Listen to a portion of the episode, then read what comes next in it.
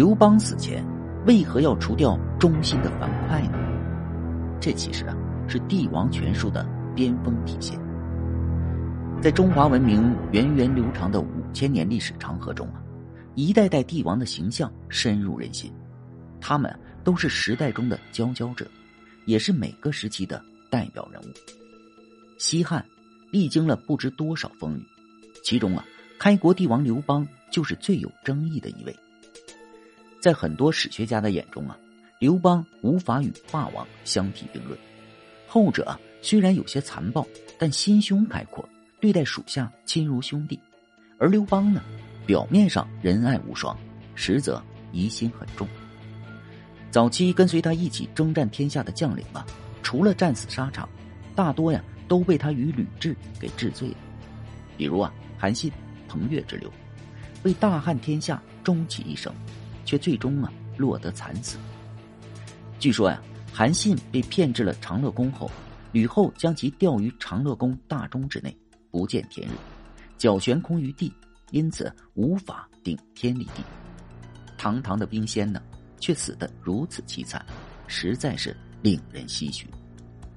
如果说韩信之死是因为他之前确实有过不臣之心，死的并不冤枉，但是啊。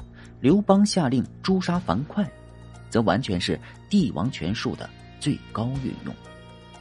公元前一百九十五年，刘邦病倒在床，此刻呢，却突然传来燕王卢关起兵谋反的消息。不过，此刻刘邦的身体呢，已经无法支撑他出战了，只好让樊哙率军讨伐。可这个时候啊，军中忽然传出了一个消息。樊哙要联合吕雉灭掉戚夫人与刘如意。戚氏与刘如意何许人也？这都是刘邦的心头肉啊！戚姬能歌善舞，颇受刘邦宠爱。刘邦早年征战疲惫不堪的时候，都是戚姬在旁照顾安抚。后来啊，生了儿子刘如意，刘邦呢一度想将太子之位传给刘如意，可见两人在刘邦心中的地位了。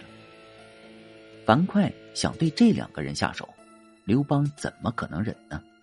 于是啊，让陈平与周勃二人直接去斩杀樊哙。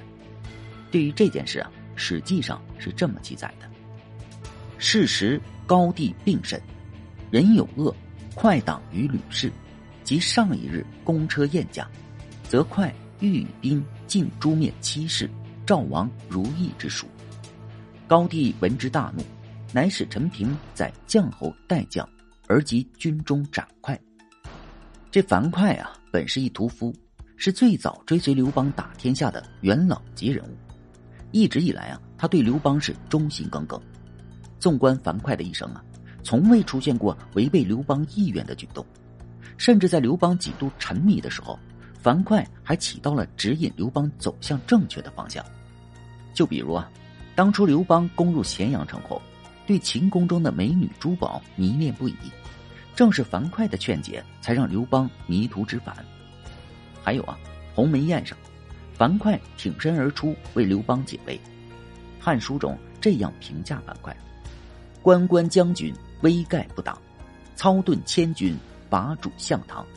汉兴破楚，皎皎忠良，足为丕相，地势以康。”如此臣子啊！得以绝对是一幸事，可到最后呢，刘邦啊，竟然因为有人随便说了一句樊哙的坏话，就要将樊哙杀死，这个实在是令人不解。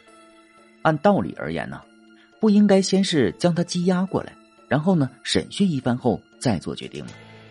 对于有谋反之时的彭越，刘邦呢也是将其打败后，只是贬为了庶民，并未将其杀死了。彭越呢，最终是被吕雉所杀的。可如今呢，面对一个感情更深的樊哙，刘邦竟然如此绝情。其实啊，不符合逻辑的事件背后啊，只要修改参考值，往往啊都会通顺。如果是刘邦本就想杀樊哙，刘邦啊一直都是一个多疑的帝王，他对于权力的把控欲啊也是极强的。公元前一百九十五年这段时间之前，臧荼、韩信、韩王信、彭越、陈豨、英布等人都已入土了。萧何呢也被刘邦找了理由惩处了一番，现在在家中颐养天年呢。张良呢更是隐居多年，曹参呢身在长子刘肥的齐国做丞相，陈平与周勃呢一直陪伴在自己的左右，并且啊并无实权。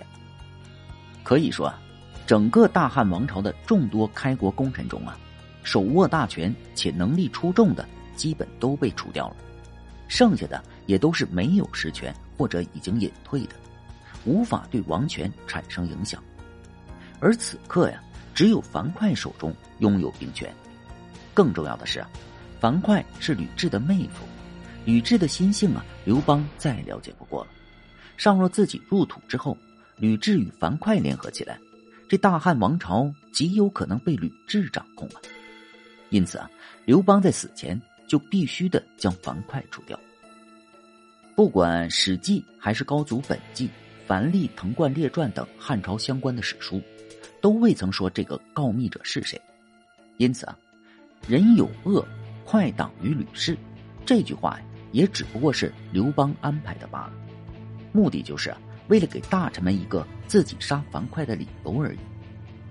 刘邦的这一招啊，是他一生中帝王之术的最后一招，亦是他最巅峰的一招。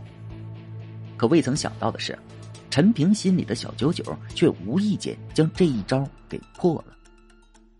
话说啊，陈平和周勃接到刘邦的这个命令后啊，马不停蹄的就去执行了。可走到半路呢，陈平却琢磨着不该这么做，因为陈平认为啊，刘邦诛杀樊哙只是因为自己心头的一时气愤，所以才做出这么一个荒唐的决定。倘若自己就这么傻乎乎的把樊哙给斩了，等刘邦气消了再后悔呢，自己啊肯定没有好果子吃啊。况且啊。这个樊哙是吕后的妹夫，就算刘邦不迁怒自己，吕后也不会放过他呀。于是啊，陈平心中一合计，就给同行的周勃说道：“，周勃老弟，这事儿啊，咱们不能这么做呀。哎，你看啊，樊哙是陛下的老部将了，功劳很多的。况且啊，他又是吕后的妹妹吕须之夫啊，身份又亲又贵。现在。”咱们陛下是在气头上呢，所以呢才想着要斩杀他，到时候再后悔咋办呢？不如啊，先将樊哙囚禁过来，到时候，我将其押归来，交给陛下发落，你看如何？周勃呀是个老实人，听了陈平这番话，说的确实有道理，于是啊，他就同意了。很显然呢。